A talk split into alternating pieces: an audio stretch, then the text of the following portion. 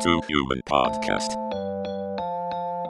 War is peace, freedom is slavery, ignorance is strength.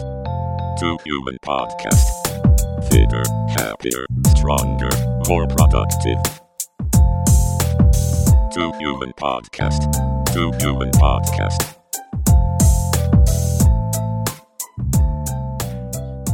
Hola de nuevo a un nuevo episodio de Two Human Podcast. El día de hoy tenemos al doctor Sebastián Arrieta, médico especialista en radiología, diplomado en radiología intervencionista, autor publicado y con formación en medicina de estilo de vida, sobrepeso y obesidad. En el podcast de hoy trataremos qué es el coronavirus o COVID-19 y los mitos que lo rodean, cómo funciona el virus, síntomas, prevenciones y el rol de los medios en el manejo de la pandemia. Hola Sebastián, ¿cómo estás? Hola gente, ¿qué tal? Hola Felipe, gracias por invitarme. Es un gusto estar acá de nuevo contigo reunidos, pero ahora yo como tu invitado. El gusto es mío, Sebas. Eh, ¿Por qué no comenzamos un poco... Eh, hay que comenzar con esta pregunta. ¿Tú crees que los medios de comunicación han exagerado en su reacción respecto al virus? No, yo no creo que han exagerado. Yo creo que la gente está menospreciando un poquito la situación por la que estamos pasando. Como te comentaba hace un rato, eh, nosotros, la comunidad médica, nos, eh, preparamos eh, como un escalador de montañas, escalando las, las, ocho montañas más importantes y la última es la más difícil, que es su Everest. ¿no? Para toda la comunidad científica, este es nuestro Everest y lo que nos sorprende es que la gente se lo tome tan a la ligera. Claro. Em, yo creo que el problema hoy en día es que hay mucha información que se contradice, em, hay mucha información que simplemente no es científica y que la gente comparte. Em, un poco que la gente cree que el virus está en el éter flotando buscando víctimas para, como depredador que acecha a una víctima y, que si salen de sus casas, el, coronavirus los va, a contagiar y los va a matar. Eh, ¿Por qué no hablar? No, definitivamente no es así, pero tampoco escapa tanto de cómo es en realidad. Hablemos un poquito de transmisión.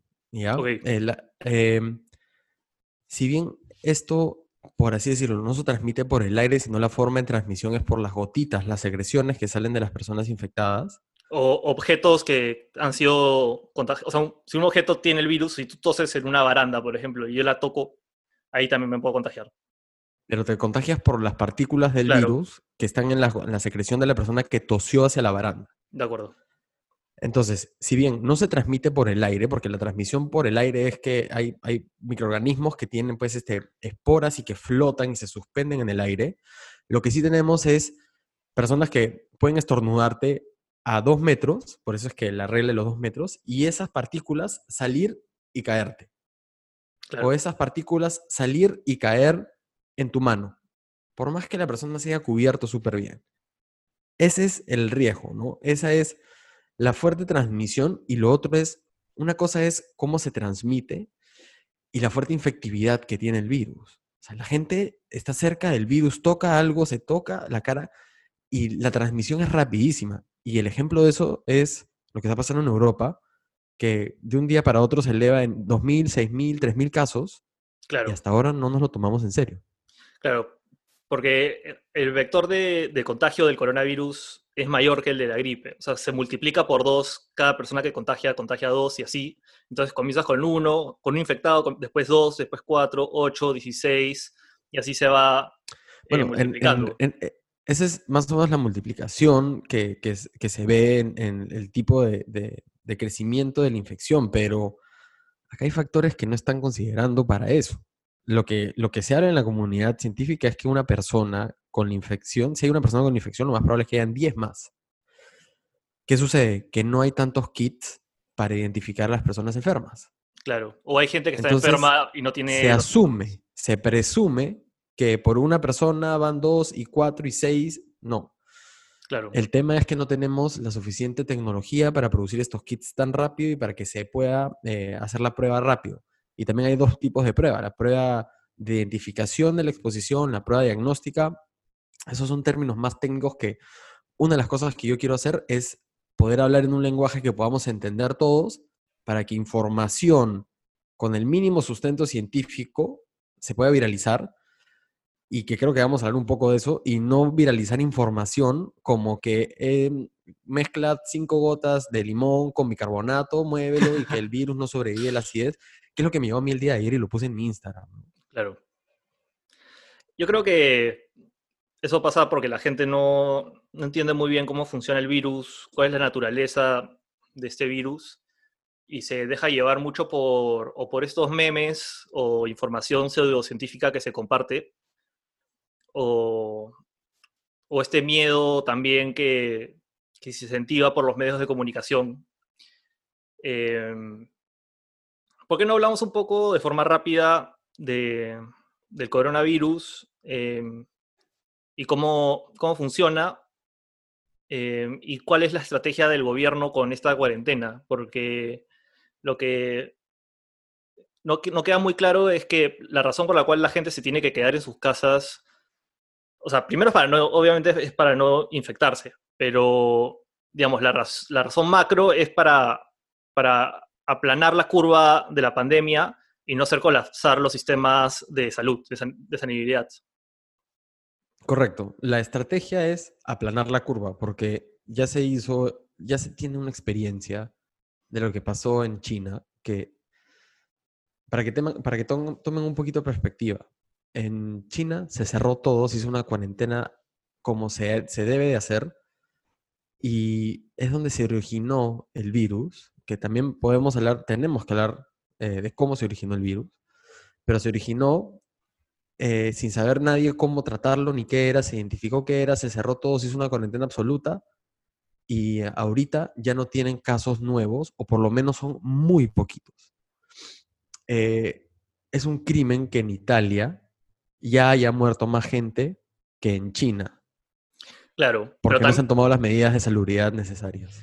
Claro, pero también hay que tener en cuenta que China no es una democracia como Roma. O sea, es, en el fondo es un gobierno de partido único, comunista, no, definitivamente. Las y, libertades que ellos tienen son mucho más restringidas, claro. pero para este caso funcionó porque ya no tienen más muertos y no tienen más nuevos casos.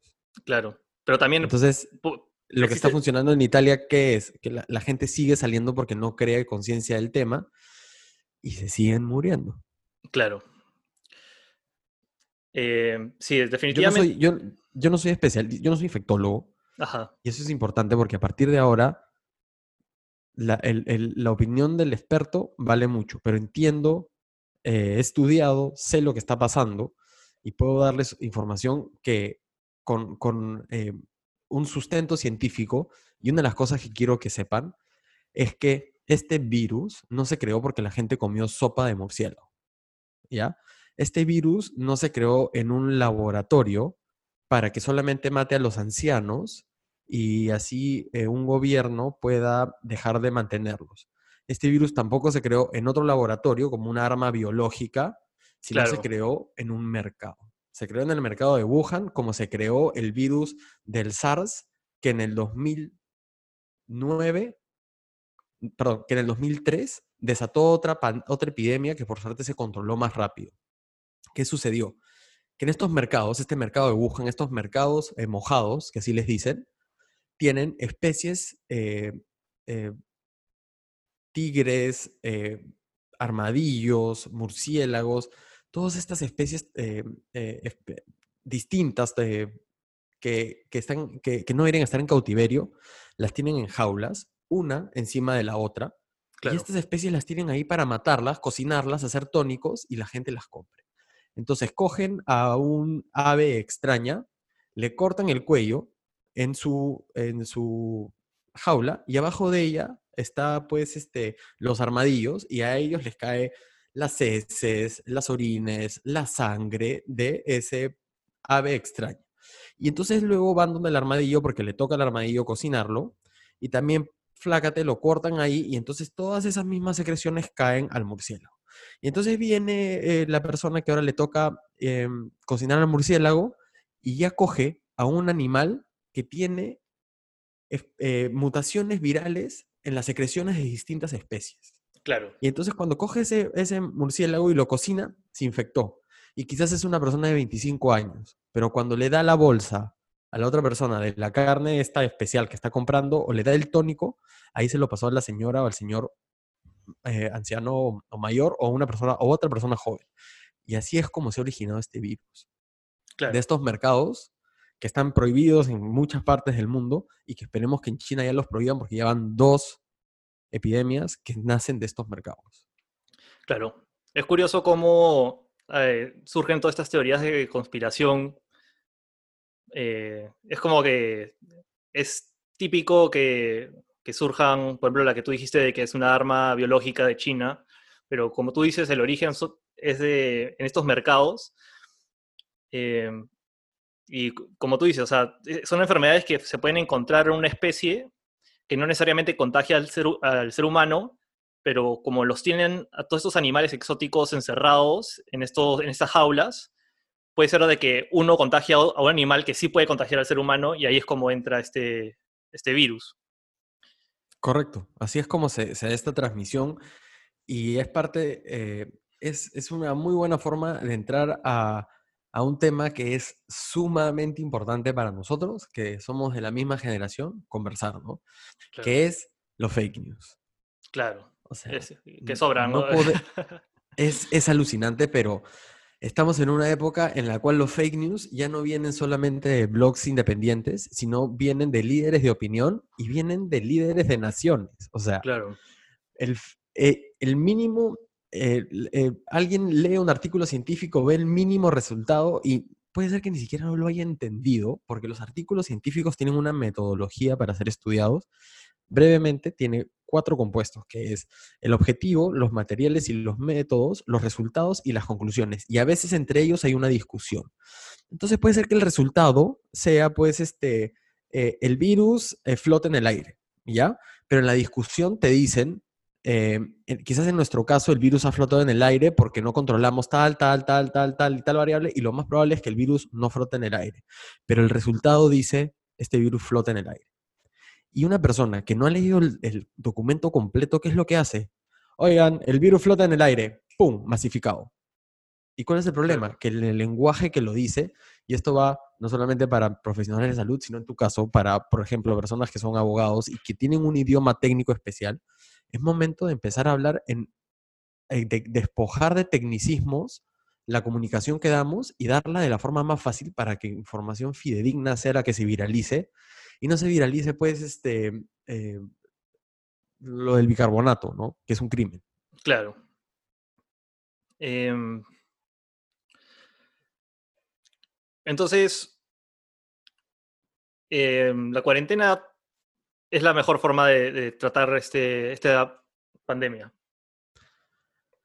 tenemos que conversar sobre lo que dice la ciencia que está funcionando. ¿no? Y lo que dice la ciencia es que ahorita en China no tienen muchos casos nuevos, que prácticamente su curva, o sea, ya no tienen una curva de crecimiento, es prácticamente una línea eh, plana con tendencia a, desaparecer, versus lo que está pasando en Italia y España. En Italia y en España hay una cuarentena muy similar a la nuestra. Tengo entendido que en realidad es similar, pero no es tan estricto como lo que está pasando acá en Perú y ahí están muriendo todos los días. Caen como pájaros. Eh, te levantas, lees los periódicos, 2.000 muertos en Italia, 600, perdón, 2.000 eh, infectados en Italia, 600 muertos, 700 muertos de un día para otro.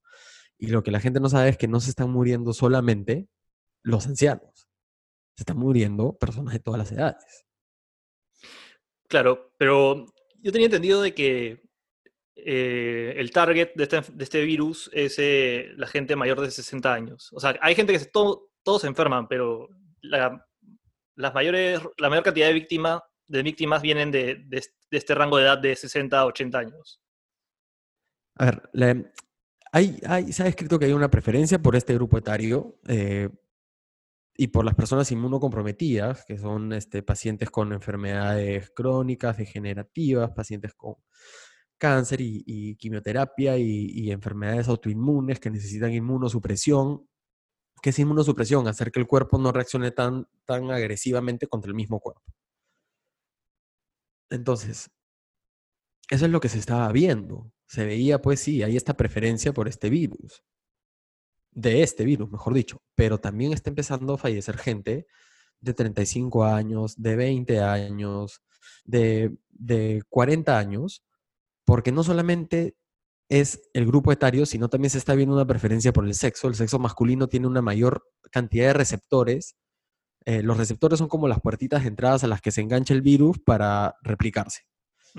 ¿Y qué es lo que sucede? Que los hombres tienen más de este receptor.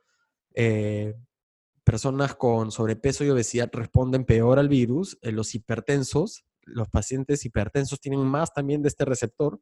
Entonces, tú puedes ser una persona hipertensa de 40 años y no saberlo, y no darte cuenta.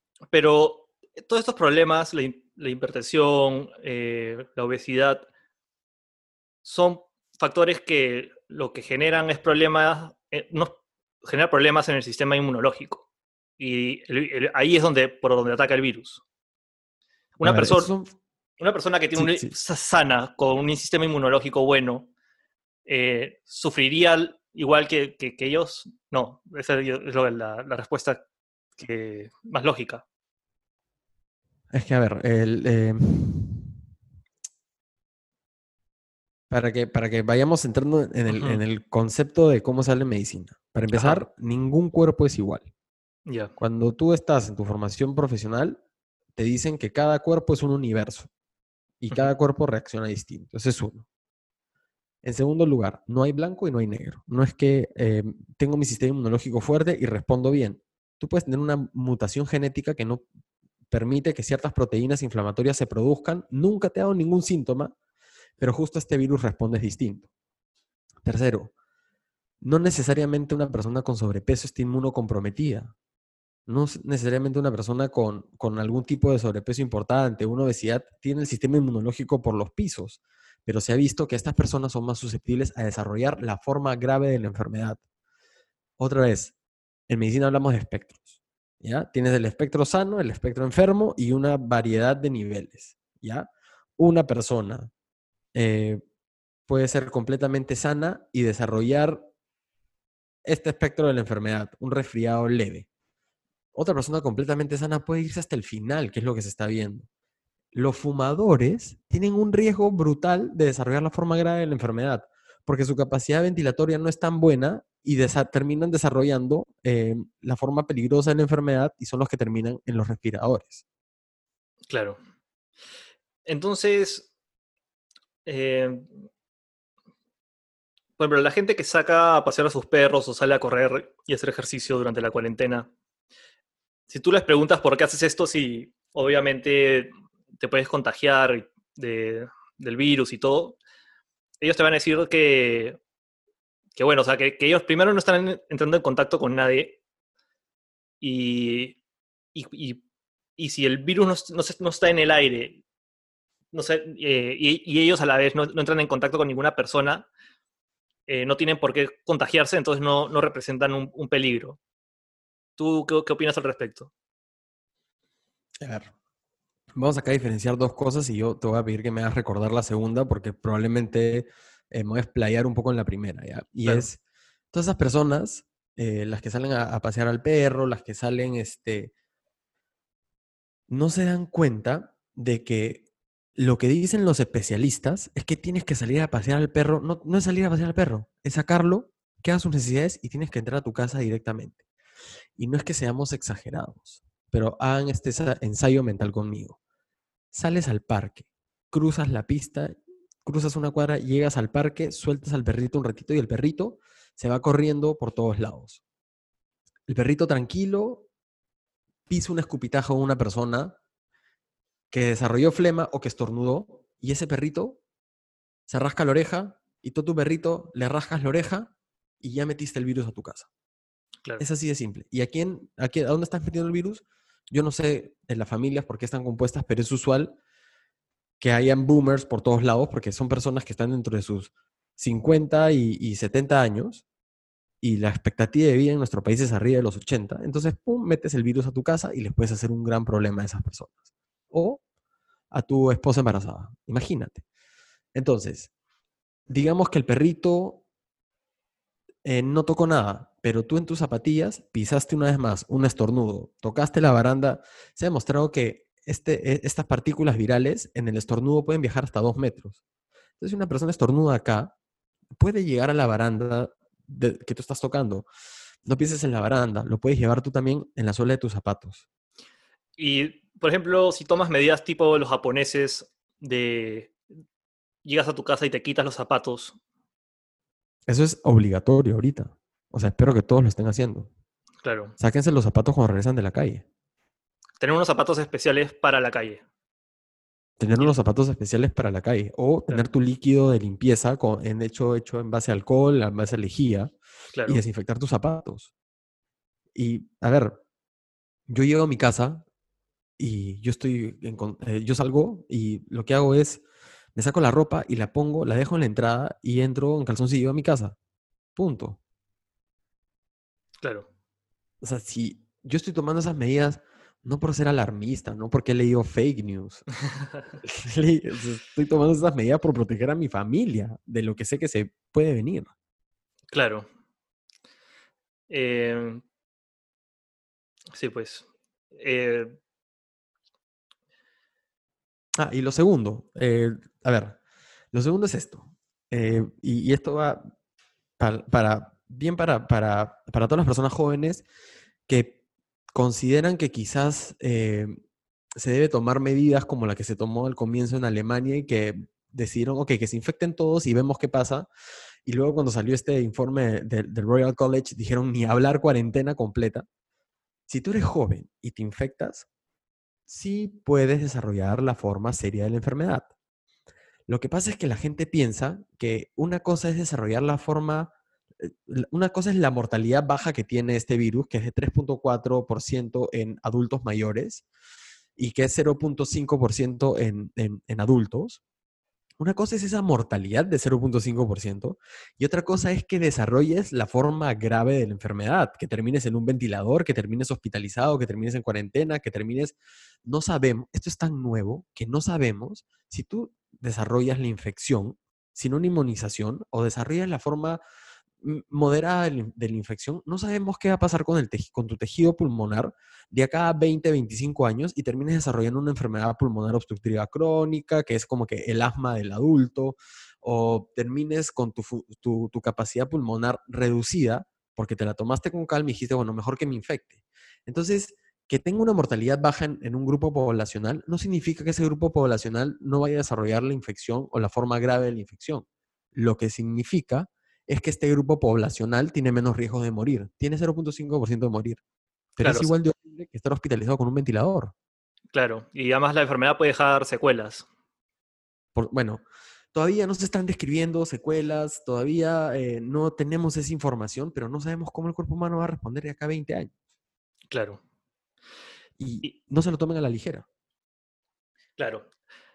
Eh, yo creo que el principal problema, o sea, la cuarentena definitivamente es la mejor solución a esta pandemia y eso se puede ver en todo el mundo, que todo, la mayoría de países está tomando esta, esta medida, pero el problema es eh, si es sostenible, ¿no? Porque en 15 días, para comenzar, no vamos a vencer al coronavirus, ¿no? Eso, eso también es un, un mito que, o una idea que circula de que solamente hay que aguantar esos 15 días y y terminados estos 15 días, eh, hurra, vencimos al coronavirus. Pero la verdad es que esto tiene para rato. Eh, los expertos, siendo, siendo optimistas, dicen que en un año tendremos la vacuna, eh, si no es en dos. Y, pucha, en verdad está, la cuarentena afecta a la economía, ¿no? Especialmente para los sectores bajos que viven del día, de lo que ganan día a día como los mototaxistas y que ya no pueden aguantar, no pueden estar tres meses, no tienen los ahorros para aguantar un mes o más para encerrados, ¿no? No, definitivamente. Es un problema súper serio. No sabemos, una vez más, estamos exponiéndonos a algo completamente nuevo para varias generaciones. Eh, en realidad no hay nadie eh, que haya, eh, cre- creo que no hay nadie vivo ahorita de, que nos pueda contar qué también la pasaron después de la gripe aviar, ¿no? De la gripe Claro. española. ¿Qué es lo que se puede saber? Que lo que yo, lo, el comentario que te puedo hacer a la parte económica de esto es definitivamente es súper preocupante que la recesión que se va a venir a nivel mundial, es súper preocupante que también los recursos del Estado eventualmente se van a acabar y no van a poder seguir dando estos subsidios. Ujú. Pero hay otra cosa súper importante y es, ok, pasa un año y tenemos la vacuna, pero no tomamos las medidas necesarias y se infectó toda la población. Y se sabe que el 20% de los infectados desarrollan la forma grave de la enfermedad, independientemente de la edad, sexo, factores de riesgo, el 20%. Entonces, si tú tienes el 20% de tu población out, ¿quiénes van a producir? Solamente ese 80%. Ese impacto también es importante, ese impacto también es medible. Y ahora que toda tu gente, toda tu familia se empiece a morir por esta infección, o se mueran tres personas de, de tu familia durante la infección, ¿tú, ¿tú cómo crees que te va a dejar a ti eso mentalmente? Claro. No solamente se trata ahorita de lo económico, definitivamente, yo estoy de acuerdo contigo, en 15 días esto no se va a superar. Yo pienso que la cuarentena va a durar más de 15 días, no tengo una bola de cristal, Probablemente. Tampoco sé si, si la vacuna va a, durar- va a llegar en 12 a 18 meses, pero nos va a tocar adaptarnos. Claro. O sea, yo estaba pensando tal vez que se van a hacer eh, cuarentenas una vez al mes de 10 días, 15 días, no sé, o sea, digamos, la gente definitivamente no puede quedarse en su casa más de un mes encerrados, no por, por capricho, sino porque eh, por, la eco- por el, si- por el factor económico, ¿no? Pero como tú dices, no hay economía sin, sin gente, ¿no? Si nos morimos todos o si eh, todo el mundo se infecta y, y la pasa mal, eh, al final va a ser peor, ¿no? Correcto. eh, O sea, es un tema de prioridades. Exacto. Y yo también considero que quizás hasta que tengamos la, la- la- la vacuna va a ser este tema de que la gente sale y entra por un tiempo y sale y entra, tratando de mantener siempre la curva baja. Y en nuestro país vamos a tener que ser más agresivos. ¿Por qué? Porque en nuestro país no tenemos los recursos en salud Mm, Y acá esto va a cambiar muchas cosas, ¿ah?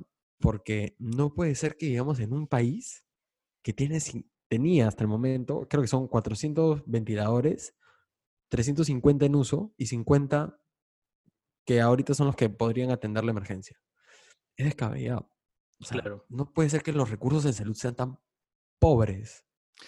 Sí, hay- además para que pueda ser sostenible este control, eh, yo creo que van a tener que cambiar eh, las costumbres eh, de, de salubridad entre las personas, ¿no? O sea, ser, ser- más limpio, mantener la distancia, usar mascarillas, más o menos como, como viven los japoneses, ¿no? En el, en el Japón ya hace años la gente usa mascarillas no porque tengan miedo a- o porque tenían miedo a enfermedades, sino porque o ellos estaban resfriados o ellos tenían alergia.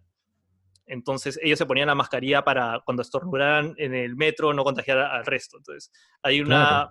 entonces hay una, una idea de pensar en el prójimo y ser considerado y ser limpio y, y ser consciente de cómo funcionan los virus, cómo se contagian para poder actuar bien, porque efectivamente, o sea, yo, o sea, los 15 días hay que quedarnos eh, en nuestras casas, eh, no salir, eso sí está bien y está claro, pero el problema es, ya, pero después de esos 15 días no podemos regresar a como estábamos antes, o sea, vamos a tener que, que cambiar nu- nuestra conducta diaria, ¿no? Para, por lo menos, si, si es que salimos, eh, cambiar de zapatos, limpiar todo, usar mascarillas, eh, tratar de no De- dar la mano. Exacto, de cajón. eh, recomendación para todos cuando lleguen a su casa de hacer las compras o por lo menos una vez al día, desinfecten todas las manijas de la puerta. Este, pero una de las cosas que tú me dices, sí, pues eh, to- todo esto va, va a cambiar. Y una de las cosas que tiene que cambiar no solamente es la higiene, sino, y una vez más regresando, a las fake news, a las noticias falsas. Tenemos que aprender a diferenciar una noticia verdadera de una noticia falsa. Y, una, y, y porque se ha demostrado que en una epidemia como, en una pandemia como la que estamos, incrementan la mortalidad. Claro. Porque claro, viene un fake news que dice, y ahora fake news tiene muchísimos, eh, muchísimas escalas de grises, ¿no? Pero un fake news es que alguien agarre y diga que lo mejor es que la mayoría de gente se contamine. Claro. Eso está demostrado ahorita que no funciona. que no tiene sustento científico. Y mucha gente lo piensa, piensa que esto es una verdad. Que la mayoría de gente se contamina y total ya van creando resistencias. No, esto, aumenta, esto ha demostrado que no es así. Y también perjudica a, otras personas, porque también se, se, comparte medicamentos o antibióticos que, que dicen que, que combaten al coronavirus y la gente se da en floro. Bueno, eso es, hay que agradecérselo a, uno de los, de los jefes de la humanidad, el presidente Mr. Donald Trump. Que, Mr. Trump. Con, exacto, con, el perdón de, los boludos, el boludo este dijo hace ayer en la mañana que gracias a la, gracias a la FDA, porque ha encontrado la cura para el coronavirus, que es en base a cloroquina, eh, un tratamiento, un, antibiótico antimalárico y un tratamiento antimalárico y a la acitromicina, un antibiótico. Se basó en un estudio de seis personas. Eso no es ciencia. Eso es, ok, una luz que se prende y dice, bueno, hay que seguir esta evidencia, hay que probarlo en 30 personas, en 100 personas, hay que randomizarlo, hay que hacerlo, que, es aleatorio, hay que eh, esconder las pastillas de los investigadores para que no sepan qué pastilla están dando, para que no influya en nada y se sepa la verdad. Este tipo dijo, no, gracias al FDA ya tenemos cura. ¿Qué pasó en el mundo? Desabastecimiento de cloroquina, desabastecimiento de acitromicina. El blister, es decir, las 10 pastillas de acitromicina en la farmacia costaban 50 céntimos. Cada pastilla está a 12 soles no encuentras cloroquina, un medicamento para la malaria y para otras enfermedades reumáticas. Claro. Y está desabastecido en el mundo. Entonces, la luz que se había prendido para quizás ayudar a las personas que están enfermas, eh, esa es la importancia del fake news, aprender a leerlo, de saber a qué estás enfrentándote, porque eso mata.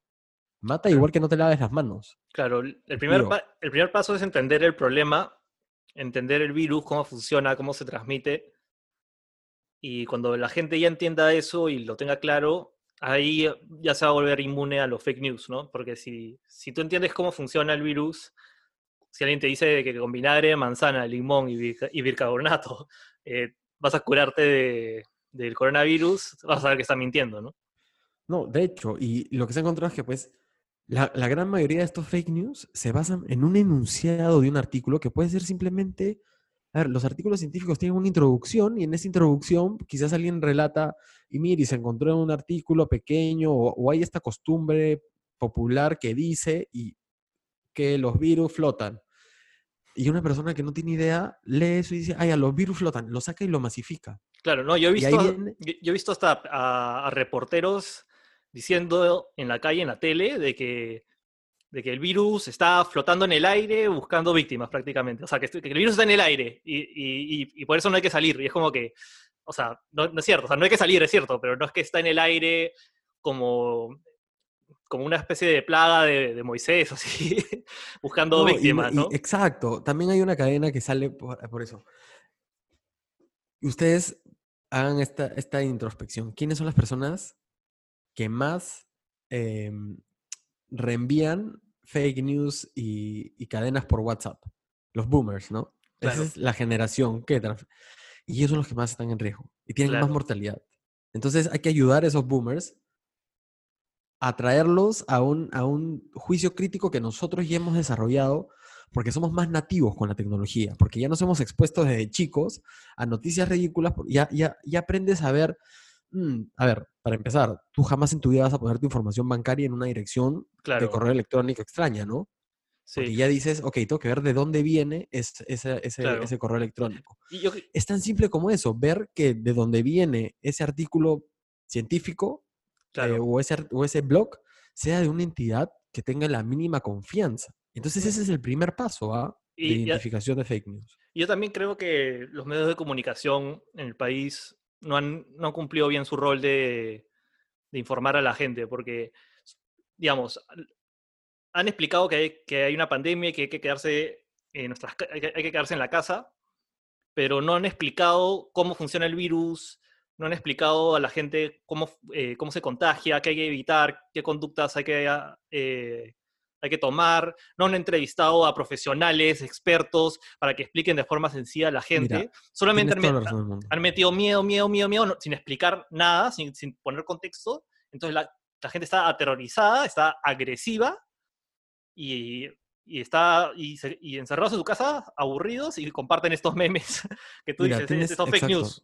Tienes, tienes toda la razón del mundo. Los medios de comunicación eh, no están acostumbrados a citar especialistas en el tema, no están citados a invitar especialistas en el tema. Los medios de comunicación le ponen la música terrorífica Claro. y, y buscan hacer una novela. Eh, es que en el, fondo, invita, en el fondo lo que ellos quieren es subir ratings, ¿no? Eh, Y, y, dar, y inculcar el miedo es una forma de subir rating. O sea, y por mira, me, ha- me has ayudado mucho a llegar al punto, que es una autocrítica que los profesionales de salud tenemos que hacer. Y es, no podemos pasarnos la vida entera caminando por la sociedad hablando un lenguaje técnico que es difícil de entender sin eh, dejar de repetir las cosas en el lenguaje que lo escuchamos, claro, en el tecnicismo, y, y tenemos que aprender a traducirlo en un idioma que tiene que tener muchas características. Y dos importantes de ellas es, la primera, fácil de entender, y lo segundo, que tiene que estar dentro de la idios- idiosincrasia social. claro. Porque no sirve de nada ponerlo en términos fáciles si la gente no se va a identificar con ello. ¿Por qué, creemos, ¿Por qué creen que las fake news se viralizan? Se viralizan porque lo escribe una persona que no tiene el más mínimo concepto o idea de lo que está diciendo y lo dice en el idioma y el lenguaje que la otra persona entiende a la perfección, se identifica y dice, si esto es así, porque mi cerebro lo ha captado tan bien, es porque tiene lógica, tiene sentido, Claro, voy a, voy a compartirlo, voy a salvar vidas. claro. Es- es- No, justam- no Justamente sea- es eso. O sea, por un lado, eh, son intimidados y tienen miedo por lo que escuchan en la tele, y la tele no les explica exactamente a qué le tienen que tener miedo, solo saben que es un virus, y por otro lado, les llega este fake news que explica de una forma súper coloquial y simple qué es este virus y cómo tratarlo, entonces ellos, ah, listo, la solución, perfecto. Porque en el fondo lo que busca la gente es- son explicaciones. es explicaciones y es proteger a los suyos. Claro, Entonces, si tú lees que las partículas virales se transmiten por las gotículas eh, que salen de las secreciones nasales, pueden ingresar al torrente sanguíneo por vía intraocular, claro. tú dices, a ver, eso no tiene mucho sentido para mí porque has captado un cuarto de lo que estoy diciendo. Claro, Pero si le dices a la gente, la flema que tú pisas en la calle la puedes meter a tu casa, claro, tu perro la puede lamer, tú le haces cariño a tu perro. Ok, el perro no lo transmite, pero si tienes e, esas gotitas, las puedes tener en la oreja. claro, Y tú las coges y te contaminas y contaminas a tu abuelito, a tu abuelita, a tu papá o a tu mamá. Entonces, esa es la autocrítica que tenemos que hacer, la sociedad científica, de que no estamos llegando a las personas y por eso sale tanta gente buscando comunicar, pero lamentablemente no sale lo, su- lo suficientemente preparada para comunicarlo adecuadamente. claro. Y a una persona que no, no entiende mucho de, de medicina, ni entiende muy bien cómo funciona el virus, ¿tú qué le dirías? A ver. Lo primero es higiene. Es, es algo medieval, pero es tan importante como lávate las manos. Ahora pon jabón en todas las zonas de tu casa donde hay un caño, porque eh, siempre ha debido ser así, pero no pasa. Eh, te puedes ir, te puedes dar cuenta si te, si te vas este, a, Mira, te, vas a, un centro comercial, te vas, este, no siempre tienes estas medidas, no es, es, algo que, uno considera tonto, pero es así de, de básico lo que está pasando. Lavado de manos constante, aprender a lavarte las manos. Hay una técnica para lavarte las manos que tenemos que respetar ahora más que nunca. Segundo lugar, eh, no salgas de tu casa. Quédate en tu casa.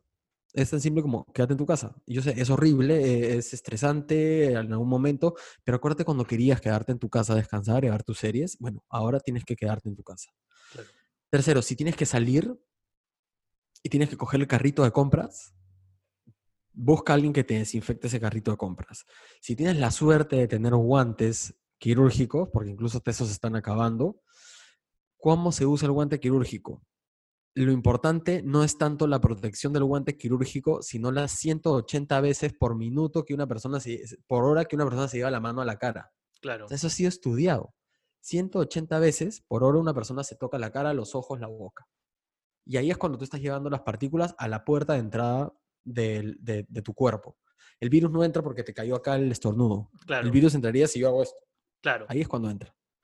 Entonces, no importa tanto el guante, sino lo que importa es que seas consciente de no tocarte la cara hasta que te hayas lavado las manos. Y es alucinante, pero yo vivo así mi día a día por mi, por mi formación profesional. Me lavo las manos súper frecuentemente y trato de no tocarme la cara. Tienen que ser lo mismo, ser conscientes de eso. Lo otro, la ropa que llevas de la calle, la tienes que... te- quizás la ropa no tanto si ha salido un segundo, pero si te has ido a comprar, Claro, o a un mercado, no, a un mercado ni hablar. claro. en, en el mercado tú tienes que estar consciente que todo, necesito que eh, vivamos pensando, por lo menos en este tiempo, de que todo el mundo esté infectado. Entonces tú eres el que tiene que proteger a tu familia. Claro, Entonces guardas tu distancia de las personas. Las zapatillas, no, no pueden entrar las zapatillas a tu casa, sí tienen que, que quedar en la puerta. Porque puedes pisar saliva de alguien que estornudó hacia el piso, porque puedes pisar una flema de alguien. Es así de básica la situación. Y para mí es súper importante identificar los fake news y me he tomado el, el, el trabajo de qué dice la ciencia para identificar un fake news. Y dice, duda de los títulos, si hay una exclamación o una afirmación, lo más probable es que no sea cierto. ¿Ya? claro, Porque si te dicen, esta es la cura para el coronavirus, falso. La Claro. ciencia jamás te va a decir las cosas así, a menos que esté comprobado en un metaanálisis, que es un estudio de estudio de estudio de una población gigante. Dos, investiga la fuente. Así como cuando tú no pones tu, en tu, de la información de tu tarjeta de crédito en, un, en una cuenta, en, en una dirección de correo extraña, o te tomas el tiempo de ver eso, tienes que hacer lo mismo con información que lees. Si sale de fuente citada Washington Post, pon en Google Washington Post, ta, ta, ta, y a ver si es eso. Sobre todo si te viene una cadena de WhatsApp que... Otra cosa, no reenvíen cadena de WhatsApp. Ahí no hay fuente. No hay cómo investigar la fuente. Y es lo que más se viraliza. Errores ortográficos. Tú ves un error ortográfico y por favor pasa a la siguiente. No hay forma de que eso sea fidedigno.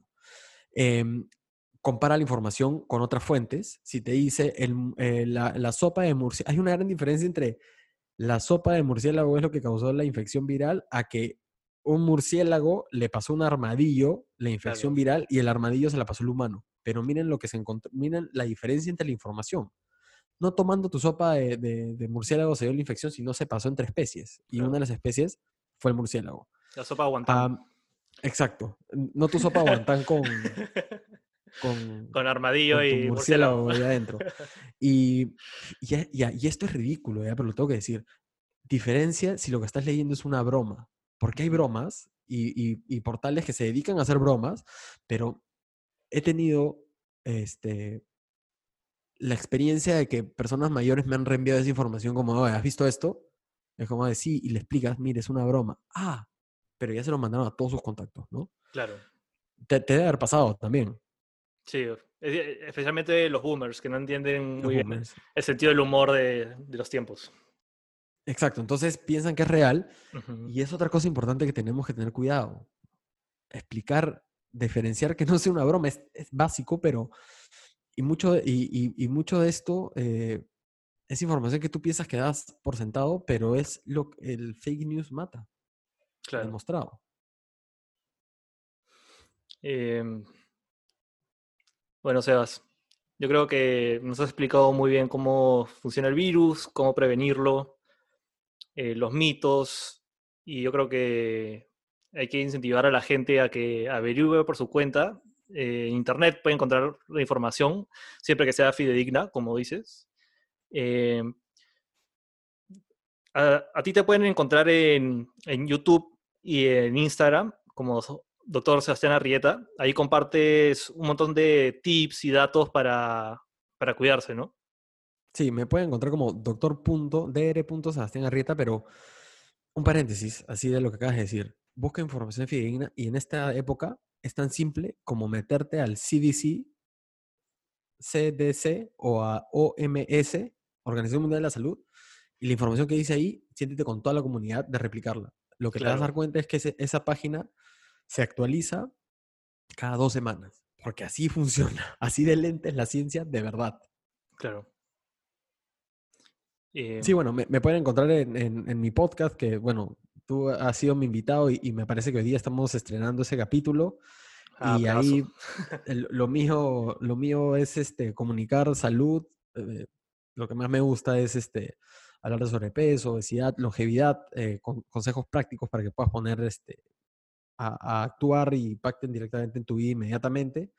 Pero a raíz de esto, eh, creo que voy a, va- mi vida va a cambiar un poco porque eh, he tenido este shock de, de, de- de dónde están los antivacunas, dónde están todos los coach que hablan y hablan de salud y lamentablemente los veo y son los que comparten los fake news y no tienen ni idea de lo que están viendo.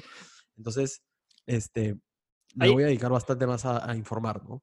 Perfecto. Y antes de, de irnos, ¿por qué no n- nos hablas un poco de, de las mascarillas y cómo funcionan, cuáles son las buenas, cuáles son las malas? Porque hay varios tipos. Sí, a ver, para empezar, una mascarilla en una persona enferma puede ser usada una sola vez, porque ya está ahí contaminada. Eh, si tú tienes una, si alguien en tu casa tiene una mascarilla y tú perdiste la tuya y coges la suya, te metes un riesgazo de infectarte tú por la persona. eh, no se deben de reutilizar las mascarillas. eh, la mascarilla sirve para proteger, para protegerte que alguien o te estornude en la cara, o te tose en la cara, o que tú contamines a las demás personas. Claro. Eh, sí se está recomendando su uso y tenemos muchos tipos de mascarillas, pero quiero que vean este, el tipo de mascarillas que yo uso en mi trabajo.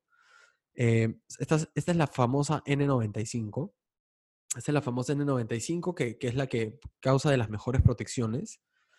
Eh, el tema es que dense cuenta de una cosa, para que vean por lo que estamos pasando, de entre todas las cosas que estamos pasando los profesionales de la salud, cómo nos estamos cuidando, y es que estas mascarillas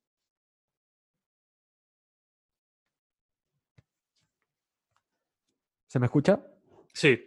Estas mascarillas generan una presión para evitar que nada entre, ingrese, ninguna partícula, pero igual tenemos que usar lentes de protección porque el, el virus también puede entrar a los ojos. Y el tema es que eh, yo termino de trabajar con esto 40 minutos, me lo saco y tengo la cara completamente marcada por la presión que realiza. Cuando yo ingreso al trabajo, hay una sala especial a la cual tengo que entrar, cambiarme la ropa, desinfectarme, lavarme las manos, ponerme botas, ponerme un gorro, ponerme una esta mascarilla. No me acerco a mis colegas a más de uno a dos metros, excepto cuando estamos haciendo un procedimiento.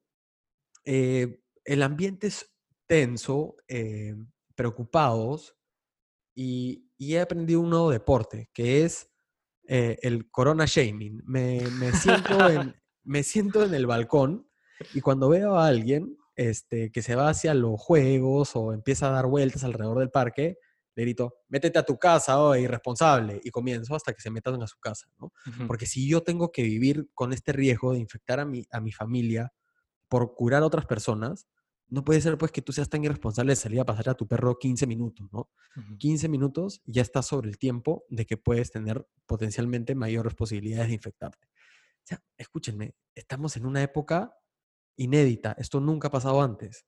Y la información que viene de Europa, que nos llevan dos semanas, o sea, están en- dos semanas en el futuro para nosotros, es que los ataúdes salen en camiones de toda la gente que está muriendo.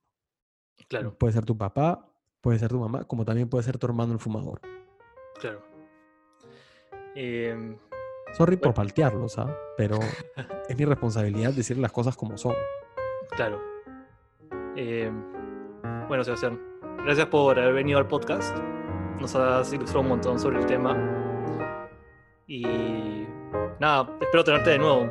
De hecho, te voy a pasar la voz para hablar de, o de, de- sobre la obesidad o formas de, de luchar contra la obesidad, que es tu especialidad. De hecho, de hecho, un, un- un abrazo, Felipe. Gracias y, sigamos con los éxitos del podcast, que está muy bueno. Igualmente. Para los que nos escuchen, también eh, no se olviden de seguir a Sebastián. Él también tiene un podcast que es eh, Lunes de Lentejas. Eh, y nada, es muy bueno y entrevista a gente muy interesante. No se olviden de suscribirse a mi canal de YouTube y hasta la próxima.